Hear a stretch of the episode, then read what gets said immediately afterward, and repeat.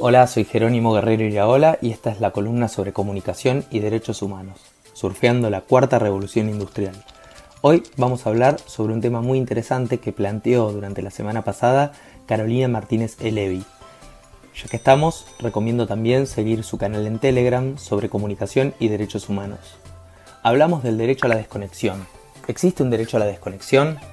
Lo más interesante es que en otras oportunidades vamos a hablar del derecho a la conexión, es decir, la posibilidad de todos y todas de estar conectados y conectadas. Pero también, en épocas de aislamiento social preventivo y obligatorio, nos dimos cuenta de que el trabajo está acompañándonos todo el día. Nos llegan notificaciones, mensajes, correos electrónicos y la verdad es que esa dimensión del trabajo inundó todas las esferas de nuestra existencia.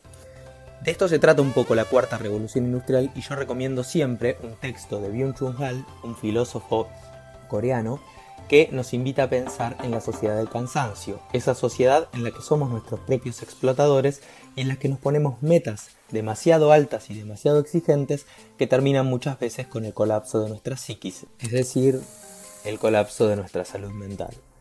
Como decía, tenemos que empezar a pensar y a discutir el derecho a la desconexión, el derecho a en un momento determinado del día pasar a estar offline y no ser molestados o molestadas a partir de estos mensajes que llegan muchas veces con proyectos, tareas o simples recordatorios para el día siguiente. Creo que es indispensable que nos demos una discusión seria sobre si existe este derecho.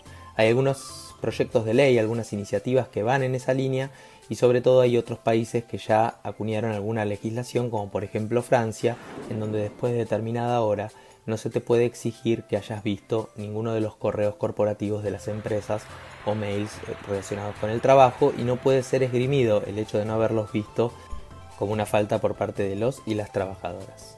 Entonces, ¿existe un derecho a la desconexión? Esa es la gran pregunta que tiene que quedar flotando a partir de esta columna. Tenemos que empezar a pensar que en el mundo digital nosotros ejercemos nuestros derechos y que el derecho al trabajo no puede verse menoscabado por el cambio en las dinámicas en que se dan las relaciones laborales.